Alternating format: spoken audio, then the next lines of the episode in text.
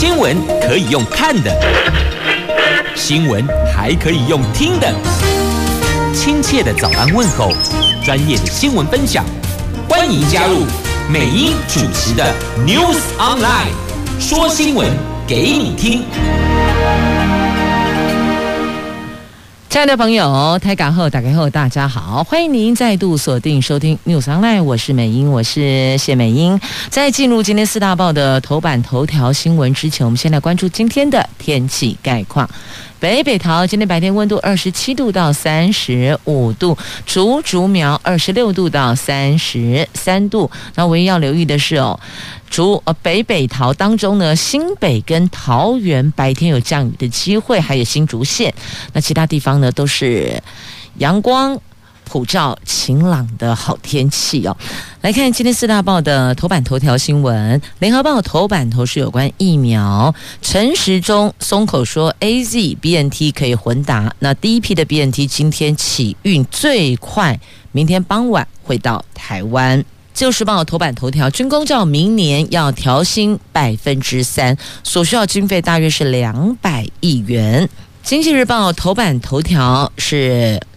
台湾股市外资扫货，那台币升一点一五角，原因怎么会这样？是联准会鲍尔唱歌白鸽的歌哦，股会是全买单呐、中国时报头版头条是有关阿富汗的。美军撤离倒数最后一天，再传出火箭弹攻击呀！这塔利班承诺拿着有效文件者，八月三十一号以后仍然可以离境，但是呢，他们拒绝划设安全区。这是忠实的头版头。我们来看详细的新闻内容。现在关注的是疫苗，大伙现在引颈期盼的疫苗 BNT 要来了，要到台湾了。鸿海集团创办人郭台铭礼拜天晚上在脸书公布，除了今年采购的疫苗之外，已经向 BNT 表达明年为台湾保留三千万剂的额度，呼吁政府疫苗供应不断链，有备无患，剩余量出为入。那对此呢，行政院长苏贞昌昨天视察指挥中心的时候，只有简单回应，感谢台积电、鸿海永龄和慈济热心捐赠疫苗，也感谢。谢郭董善意提醒，但是没松口，是不是接受郭台铭所提的三千万剂疫苗？那指挥官陈时中说，之前已经订购莫德纳两千万剂，应该已经足够提供民众接种第三剂，我们的量是够的。但不排除买的比所需要的更多，也一直都有在谈。那疫情一直在变，目前希望买更多一点，并采购不同厂牌，以分散风险。那据了解呢，台积电、永龄、慈济购捐的德国原厂 BNT 疫苗，如果航班安排一切都顺利，第一批的疫苗预计是今天起运，最快是明天九月一号的傍晚到深夜的时间可以抵达台湾。在红海创办人郭台铭及台积电、慈济三方的共同努力下，九月初进货的 BNT 疫苗总数大概是一百八十五万剂，分两批运抵台湾，每一批的数量大概是九十几万剂。那郭台铭也在脸书透露，BNT 疫苗厂商承诺今年底之前到货数量是八百到九百万剂。陈时中说，指挥中心专家小组认为 AZ 和 BNT 混打方向是可行的。那么接下来就得看疫苗进货量，决定提供混打的日期呀。好，这是大伙儿引颈期盼的 BNT 要到了，而且呢，AZ BNT 可以混打。那如果您之前是打 AZ 的，或许接下来在指挥中心宣布可以登记混打的时候，您可以考虑一下。那对于如果明年政府采购两千万剂莫德纳，加上郭董的三千万剂 BNT，台北市府是否还要自己买疫苗呢？台北市长柯文哲说：“疫苗不是买，是要买到。买跟买到是两回事。买，我们有这个动作。”要去购买，可是购买不代表你一定可以买得到疫苗啊，所以他强调的是哦，是要买到。如果五千万剂疫苗已经买到进台湾，台北市当然就不用买啦。啊，起码问题就出碟，这边说有多少剂，那边说掌握了多少剂，可是最后到货真正到台湾的数字还没有办法去达到原来所。宣布的那个数字，譬如说三千万剂啊、两千万剂、一千万剂，类似这样。所以重点是疫苗要进来，要真的有买到啊。好，那这个是在今天的联合报的头版头条的新闻哦。那也特别强调说，不要认为台湾疫苗已经足够，因为疫情接下来怎么发展不知道，到底是两剂还是要接种到第三剂疫苗，亦或者。是不是有可能就变成类似像现在的流感疫苗，每一年都要接种呢？那如果它变成常态性的，每一年都要接种的话，那其实超前部署，先订购疫苗，这样的方向应该是没有错的。来，继续我们来关注的依旧是疫苗的话题哦。目前国人有三百二十九万人勾选 BNT，有二十一万人是单选的哦。有将近两百万剂的 BNT 疫苗即将到货，让第六轮高端疫苗接种率再次下探。八月二十七号只有百分之七十七点二，整体接种率是百分之八十六点五。指挥官陈时中说：“确实比前几波的九成施打率有低一些，但也不算非常低。那目前指挥中心共准备八十六万剂的高端，第六轮礼拜天结束，只有六十四万人接种，还剩二十二万剂的疫苗。”那接种高端后死亡累计有六例了。这第六轮接种高端六十四万人施打，各地陆续传出了不适的个案，累计有六例疑似接种高端疫苗之后死亡。台中一名三十多岁的女子接种高端两天之后，与家人聊天的时候，在聊天的过程中突然之间呼吸急促，喘不过气，全身僵硬。送医之后检查心跳竟然飙到每分钟超过一百三十下样，那这个个案已经在昨天上午出院回家，目前状况良好，是不是跟疫苗有关系？有这个部分还得要再进一步的做。检查。那昨天指挥中心公布了最新接种疫苗后的不良案件，总共有一百二十例，二十七号到二十九号累计有八件死亡。那两起是接种 AZ 疫苗后死亡，年龄介于五十四到六十九岁，在接种后两天到二十一天发生。那莫德纳疫苗则有四起，六十七岁到七十三岁，在接种后三十八天到五十天发生。另外两例是高端。分别是四十岁到四十六岁，接种后两天到四天发生。那针对这些个案。指挥中心说，还要再厘清，要进一步的调查，到底是不是跟疫苗的接种有直接的关系哦？那民众施打高端疫苗，传出了猝死的案例。那国民党的立院党团昨天就质疑，预防接种受害救济审议小组委员名单是球员兼裁判，而且卫福部二月份修改审议办法，增添了。横着医学常理，且经综合研判，不支持受害情形与预防接种之关联性。那这个霸王条款，恐怕就会让疫苗因素跟受害者给脱钩了。所以你要说他们有直接关联，这个霸王条款一放进来，大概就拉开了，就没有关系了。所以呢，蓝营立委就批这是球员兼裁判，怎么可以这个样子呢？好，就是在疫苗部分的话题。那么接下来我们要来关注的是中时的头版头条哦。我们来看一下这阿富汗塔利班金价误告恐怖呀！这美军八月三十一号完全撤出阿富汗的期限进入了最后倒数哦。今天就是八月月三十一号了。克布尔国际机场昨天早晨一度传出遭到火箭弹的攻击，导致紧张情势又再次的升高了。幸好火箭弹被美军防空系统成功的拦截。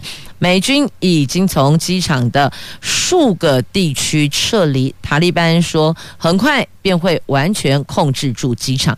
塔利班拒绝法国所提出的在克布尔设立安全区的要求，但是已经向一百个国家承诺，只要是拿着有效文件的人士，在今天之后，也就是八月三十一号以后，仍然是可以继续撤离的。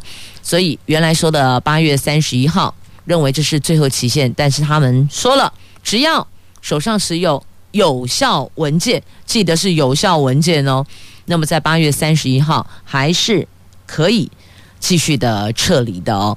那所以这一趴要让在阿富汗的其他的。国家的侨民应该这么说了啊，各国的侨民都要知道拿着有效文件哦。那么 ISIS 也坦诚说，没错，昨天那个火箭弹就是他们袭击的。那美国及时拦截，真的是好嘎仔哦。好，那现在目前西方各国从阿富汗撤出的人数有十二万人。那美国在。昨天预定跟加拿大、英国、法国、德国、意大利、日本、土耳其、卡达、欧盟的外长或是代表召开视讯会议，要讨论就阿富汗这个地方的一个协调方法哦。那么就在同一天，联合国的安理会跟英国一起向安理会提议，在。喀布尔设立由联合国控制的安全区，不过呢，塔利班组织直接的就拒绝了哦，他们拒绝设立这个安全区。但是塔利班发言人说，他们将努力尽快重新的开放喀布尔机场。但是呢，你说不给一个安全区，如果没能及时出来，那不是很忐忑吗？在那里时不时就听到轰隆隆的声音，那心里整个。状态跟实际上是否能够安全的离开，这造成身心重大的创伤啊！继续，我们来关注《自由时报》头版头条的新闻，来看军公教明年调薪，这代表的由公务部门领头，民间企业也许也会在这一块有一些反应吧。明年基本工资及军工教的薪资可望双涨。那据了解呢，府院高层三月、四月就讨论军工教调薪事宜，考量今年经济表现及税收状况，府院。原来打算调薪百分之五，等到八月基本工资拍板后对外宣布，就不料五月份本土疫情爆发，基本工资审议委员会延后召开，府院最近才释出军公教调薪的讯息，而且加薪幅度要调整为百分之三，所需要经费大约是两百亿元。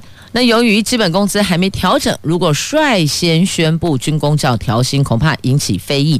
所以府院原来是打算基本工资拍板之后再宣布军工教调薪的消息。但是五月中本土疫情爆发，部分内需服务业受到重创，业界对基本工资调整有不同的意见。基本工资审议委员会也延后召开，因此府院延后宣布军工教调薪的消息呀。那基本工资。如果也跟着涨，幅度预料大概也差不多。相当可能三趴左右。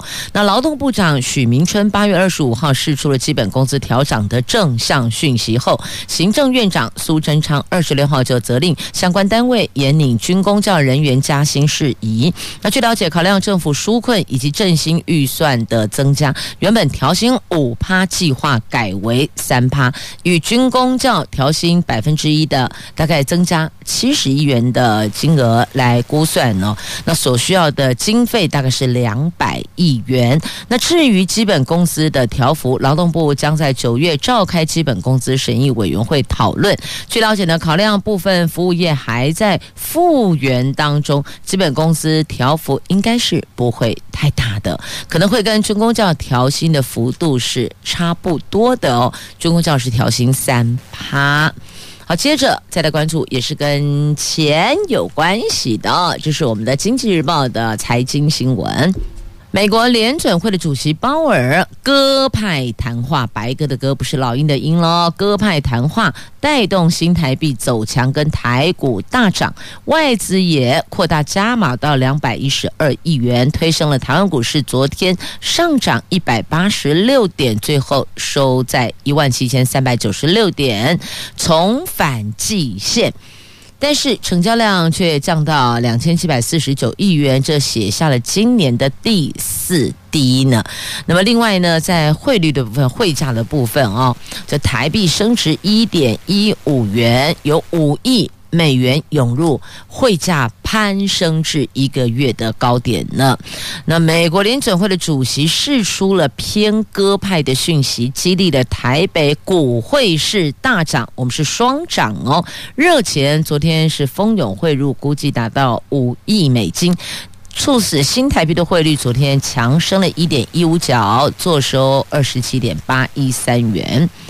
那连两升，而且画下近一个月来的新高，总成交量是十一点五六亿美元。好，那么接着再来看我们的护国神山台积电，台积电连六涨，零股交易超热的，现在还有 mega 对零股提呀，有人开始在询问了，有没有人零股要这个脱手的，愿意割爱的？那小资族是积极布局，昨天增加至一百六十八万股，三大法人同步买超，股价重新站回六字头，站回六百元。这台积电传出产品涨价消息，不仅外资预测获利向上，股价也脱离跌破年线的危机，而且在昨天站回六百元的关卡，也带领台股重返季线。随着台积电的走强，小资布局也集齐了零股交易，昨天增加到一百六十八万股，哎，是这六天来最多的哦。那外资圈的报告最乐观的是目标价喊到一千元内，那看好台积电的毛利率可以达到百分之五十五，超车英特尔。那汇丰昨天进一步的呼应，台积电毛利率和获利表现可能大幅跳高，目标价上看七百一十元。好，这每次都是说目标价上看，目标就是还要努力的意思。那台积电能否努力到七字头，甚至到他们所说的九字头呢？不过买卖股票有赚有赔，投资都有风险，务必要谨慎评估啊。好，那么再来关注的，我看一下，好，疫苗的部分在今天《经济日报》的头版下方，但是呢，我们刚刚在节目中已经带您关注过疫苗区块的话题了。好，那所以《经济日报》头版版面就带您聚焦到这儿了。再次提醒您，买卖金融商品小心谨慎。继续，我们来关注明天。今天为什么关注明天？因为明天开学，开学大挑战呢。虽然有防疫指引，但是请问我们要看哪一本？教育部的、地方的，教育部草率放宽，中央尊重地方开学之乱，最后得由家长、老师共同承担呐。明天开学日，老师忧心成。灾难日，家长不能够陪伴小一学生入校，恐怕届时哭声四起。有学校的隔板还没有买齐耶，那怎么办嘞？那怎么用餐嘞？这班级经营算是超级大挑战，而且教室内的清洁消毒还得由老师来完成。你看这年头带班的老师多么的辛苦啊！校园外侧公共场域会有。教育局这边协调环保局来进行清消，但是呢，教室内部则要请老师们自个来完成了哦。所以你看，有带小一班的老师，又要清消教室，又要这个安抚小一新生的情绪。果然可以想象，就是一个灾难日了哦。那防疫指引到底要看哪一本、看哪一套、看哪一章节呢？这南北距离不到四百公里的台湾，开学的防疫到底有几种规定啊？教育部八月十七号公告全国开学防疫指引之后，有学校立刻提出了挚爱难行，教育部随即放宽指引。随后，中央尊重各县市政府，各地陆续的发表自家的版本，不仅造成了多头马车，看得家长跟学生是眼花缭乱。这些政策变化带来不。不变，更是由教育基层跟民众直接的承担呐。那摊开教育部、台北市。新北市等开学的防疫指引，台北市规定的，在学校一律戴口罩，自创音乐课不吹奏直笛等管乐器，体育课不可以跟他人共用球类器材，以及家政课要将烹调量降到最低等等的规定。那部分县市在教育部规定的一人确诊全班停课十四天之外，再加上全校也要停课三天的规范。指挥中心强调。降级要全国一致，如今涉及百万人的开学防疫指引，竟然是一国多制。所以你看，台湾头到台湾北也不过四百公里，可是呢，那个版本防疫指引的版本哦，爸爸款啊啊。要遵循哪一款？有人就说，看你自己的所在地。如果在桃园，就遵循桃园市政府的；如果在新北，就遵循新北市政府；在新竹，就遵循新竹。就这样啊。可是你不觉得这样很乱吗？是啊。那再来，学校隔板没有买齐怎么办？那有没有其他的权益的做法呢？替代的用品呢？有没有呢？如果都丢给老师，我必须要说，老师真的太悲情了。好，师生防疫总动员开始做清消啊！那开学大挑战。在台北市卫生局对辖内三百零七间的公立学校环境消毒。那昨天在校园的走道、操场、广场等公共空间进行消毒。那嘉义市的南新国中采买露营帐篷，让管乐班的学生在里边练习，避免吹奏的时候飞沫喷溅。每次使用完毕，酒精擦拭。所以你看看这个。帐篷不是给你露营用的哦，我们是上课用的呢。然后再来就是游泳池可以游泳，可是说不能淋浴。很多人就问说啊，这到底是什么逻辑？其实你问我，我也不懂诶。但我想指挥中心或是地方县市政府有这样的一个要求，应该是有他们的道理吧？所以是不是可以把道理讲清楚、说明白，让普罗大众也都能够了解？为什么可以到游泳池游泳，可是却不能够到单独的淋浴间去淋浴？那为什么游泳完一定要淋浴？因为那个游泳池有加那个氯嘛。所以如果有些皮肤比较敏感的孩子哦，好了，不讲孩子，大人也一样啦。过敏性皮肤的，或是皮肤稍微比较敏感一点点的，你从泳池起来之后，最好是赶紧冲洗一下。把身上的在泳池的水把它给冲掉，这样子是比较好的。所以呢，对于可以游泳不能淋浴，很多人还是不能理解啊。淋浴间是一人一间的，你可以说不能够大家凑在一起淋浴，可是淋浴间如果是一人一间单独的，为什么不可以呢？那都可以共用那一池子的水游泳啊，为什么不能上去单独用淋浴间淋浴呢？对啊，这个我也想不透呢。可能是因为这样子哈，所以我们的脑袋没有大人们那么厉害、那么优秀、那么强吧？果然，果然。大伙儿拼了，就可以把被通缉将领一领的十八趴个钱给追了回来了。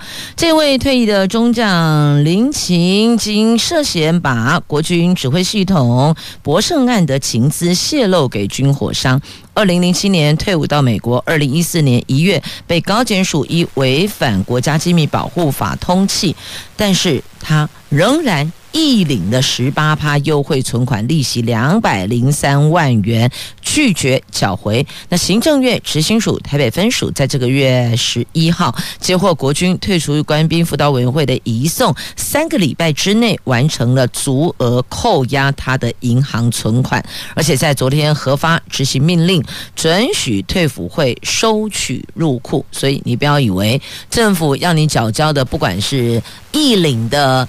这个公帑也好，或是呢罚款也罢，或是该缴交的税金，你如果哪一项没有做到，最后他还是可以透过行政执行署把钱从你口袋缴回公库的。来，继续我们要关注到这个是厨余哪里去呢？哎呀，这该怎么处理呢？每天千吨养猪厨余。因为禁令上路了，那这些厨余该何去何从啊？这为了避免走私猪肉，成了非洲猪瘟防疫的破口。九月起暂停厨余养猪一个月的时间，昨天起厨余已经开始禁止进入养猪场了。但国内平均每天回收大概一千两百公吨的养猪厨余，现在该送到哪里去处理呢？屏东县长。潘孟安甚至宣布拒绝外县市厨余入境屏东。环保署说，全国厨余处理总量已经能足够，但坦言政策临时改变，需要时间调配，部分将送垃圾掩埋场或是焚化炉啊。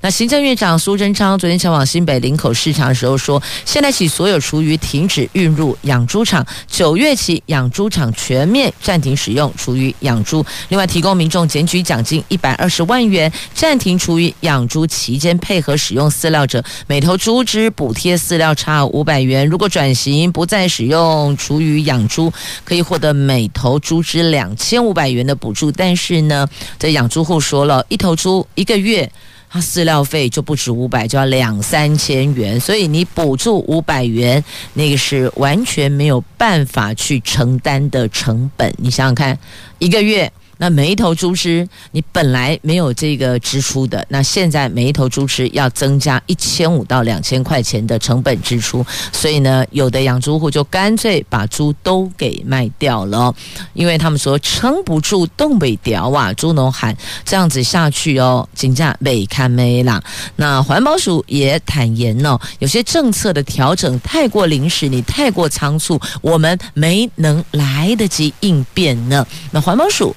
听起来他也是愿意要想方设法让这一千两百吨的厨余有好的去处。可是临时临要我要去安怎去处理、去分配、去调配呢？这个也是一个问题哟。那现在我们就可以关心这些厨余到底去了哪里呀？那目前环保署说已经调用各地环保局高温快速发酵堆肥设施来掩埋场。那以掩埋场进行自然熟化，焚化厂也会并同垃圾处理的。好，这是中央现在有些政策真的来得又快又急呀。那是不是也告诉我们很多事情我们都得先备着来，准备着好的摆在那儿。用不到也就罢了，万一如果类似像这种突然之间一道命令下来，你至少不会手忙脚乱，而且已经安排好出处，那就直接启动了。你说是不是呢？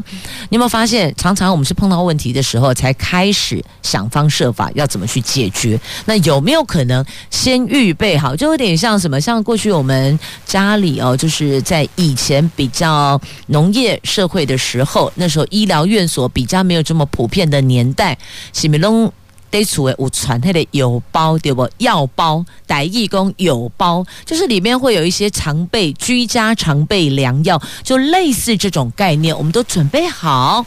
如果真的哪一天突然要派上用场了，紧急需要，临时要用到，你才能够去应变跟处理解决问题嘛？您说是不是呢？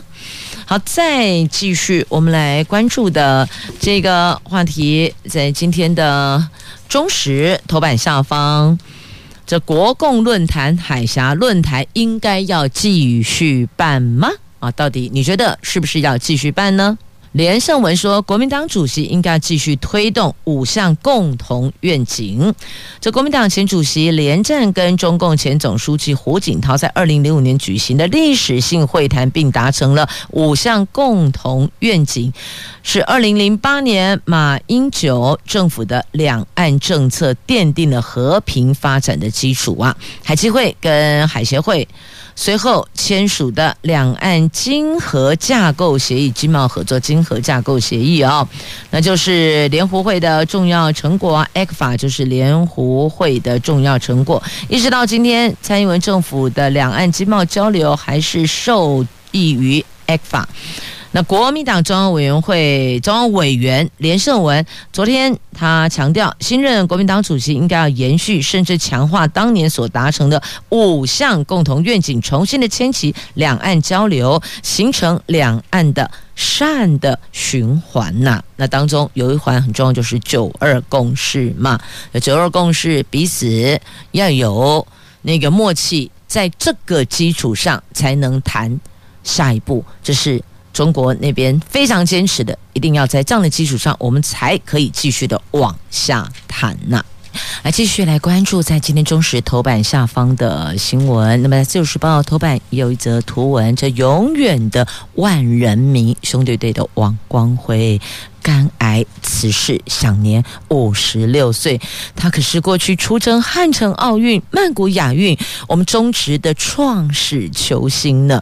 这中华职棒史上第一位的打击王，绰号“万人迷”的前兄弟上队新球星王光辉，昨天经传因为肝癌辞世，享年五十六岁。继承一波的中信兄弟好手王威晨在社群网站悼念失去最好的前。前辈最好的教练榜样与父亲，中信兄弟球团今天晚上也将在台中的洲际主场举办永远的万人迷追思致敬仪式，送这位超人气球星最后一程。好，继续，我们再关注在今天的《自由时报》A 三版面头条，现在起到十二月三十一号截止哦。有八十二家的基层诊所提供公费快筛，这强化社区监测。为了严防变异病毒株进入社区，全国八十二家的基层诊所加入社区监测的行列。现在起到十二月三十号，等于就是现在起到今年年底，经过诊所医师评估民众临床症状之后，可以提供公费家用快筛试剂，由民众自行居家筛检，并自主回报筛检的结果，强化侦测社区的病例呀。那也强调哦，就是匿名收集个资不会外泄呀，因为很多人担心哦个资的问题。好，那继续呢，我们在焦点，我看拉回《自由时报》头版版面，疫情平稳，中秋节到了，请问大众运输工具之双铁的车票有没有在增加售票成数呢？答案是有的。原来是七成车票上限，现在拉到八成，增加一成。那九月七号不会降级，直接先告诉您不会降级。那么在双铁的车票的售票的成数拉高一成，但。仍旧维持车厢内不开放饮食，等于说在车厢里边，你的口罩是不可以剥下来的哦。那国内维持二级警戒到九月六号。指挥中心说，九月七号没有降级的打算，但考虑小范围的松绑。昨天傍晚，交通部宣布双铁松绑措施，那可以提高运能，不过车厢还是禁止饮食的。特别特别要提醒您哦，那风景游乐区维持。原来的防疫标准，等于说，如果您想要前往，OK 的，但请您要遵循我们在风景游乐区所公布的防疫指引，该拉开距离的，该戴口罩的，该洗手的，该消毒的哦，一环都不能少呢。好，那继续呢，我们再来看一下，就转弯了，转弯了，转弯了，国旅券民众可以自行运用。旅行社、旅宿业游乐园，通通都可以用哦。交通部规划发放的国旅券，但限定民众只能够拿国旅券向旅行社购买团体旅游，或是个别旅游，或是自由行产品等。那等于都是被旅行社给绑住了，所以就引起了民众跟相关业者的反弹。那观光局昨天宣布了，经过讨论之后，决定国旅券可以直接的用于旅行社、观光旅馆。一般旅馆、民宿及观光旅游业，这是交通部要配合五倍券采抽签方式加码推出的国旅券。这个国旅券限额是一百二十万份，民众必须在单一平台进行抽签，中奖率是百分之五，而且抽中之后还要透过旅行社去买旅游产品。也因为这样，所以才被讨论。他说：“这等于就是被旅行社绑住了。”那这样我们。这使用的弹性上就很少啦，那所以现在告诉你有调整了，都可以用了，你可以个别使用，游乐区都可以用，因为我们重点呢，这些搭配五倍券就是要扩大内需的消费效果嘛。如果没有办法做到这一环，那又为什么要再加码呢？所以一这个点去做思考，也做了一个调整。那再来团旅的补助，今年是继续推动的哦。不要认为说有抽中了这个国旅券。那后面你觉得团那个团体旅游的补助你就放掉没有？也是有的，但是不是能够并行？你可能要问一下，详情要再问一下旅行社细节的部分。好，那么再继续，我们来关注的这是财经新闻。来，国有地上权全联大抢标啊！这地上权市场现在修光棍，今年第二批的国有地上权昨天开标，其中近期大举抢标的全联实业再度出手了，最终抱回了两宗。分别在台中市东区的干城从化区土地跟澎湖马公市的土地，这两个案子合计权利金是七点二三亿元，是单一业者投标金额最高的。那这也代表全联现在要把点布得更加的密集，而且也发现了一个问题哦，就是。如果都是承租，有时候租约到期，你要重新预约，那重新预约就会有变数了。但如果说今天这个跟政府来标国有地上权的话，那或许那个稳定性会再稍微高一点点，因为那个时间都是拉的比较长的，亦或者可以的话自己。买下来是属于自有资产的话，那个稳定性就更大了。好，那国有财产署说，下一波会再推十二案，因此有兴趣要标国有地上权的朋友要留意讯息了。那另外还要再留意讯息的哦，在这里要提醒您。这桃园市政府在明天九月一号开始，结合了中华电信的路口的监视画面，要进行另一种的科技执法了。也就是说呢，直接发现你有开车、骑车都一样哦，你只要压线了，或是红灯右转了，或是闯红灯，那就一律都开单了，因为是监视画面，所以每。一辆都跑不掉哦，等于一台车都跑不掉，一个都不能少的概念，所以提醒大家要留意。现在桃园市政府针对全桃园市有二十个路口进行这样的一个叫做试试乱啊，试试看这样的效果如何。如果这样走的效果是好的。那么就会再扩大，而且这半年会移动一次，半年会调整一次。您现在应该很想知道到底是哪些地方吧？那提醒开车的朋友，我们有时候在停等红绿灯的时候，不小心会压到机车停等区的线，对不对？还有一个机车停等区，它要画一个边格嘛，如果压到这样也不行啊，所以。这个开车朋友要特别的留意提醒哦。同样的，骑摩托车朋友也要当心留意荷包会失血啊。那至于详细的路段有哪些呢？来，您可以上。桃园市政府交通大队的这个官网来查询，亦或者呢，现在进入亚洲电台、亚太电台我们的官网，美英刚刚有 PO 上去哦，上面有个美英 online，你直接点选连接进去。